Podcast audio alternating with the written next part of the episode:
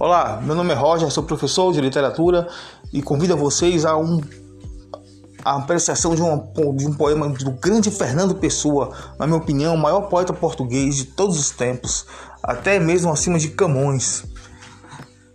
Não desmerecendo o, grande autor de Lusíadas.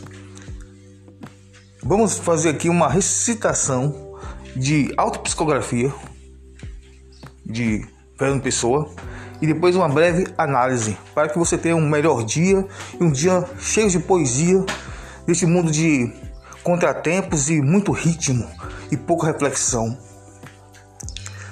Autopsicografia. O poeta é um fingidor. Finge tão completamente que chega a fingir que é dor, a dor que devera sente. E os que lêem, que escreve, na dor lida sentem bem, não as duas que ele teve, mas só que eles não têm. Assim gira nas caras de roda a entreter a razão, este comboio de corda que se chama coração. O poeta, como diz nessa belezura aqui, Fernando Pessoa, finge uma dor, exagera uma dor, simula uma dor. A arte de criar dor é a arte de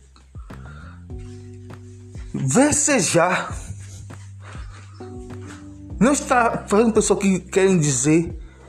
Não estaria aqui fazendo pessoa querendo pessoa querendo dizer que os românticos, os artistas, os atores são fingidores.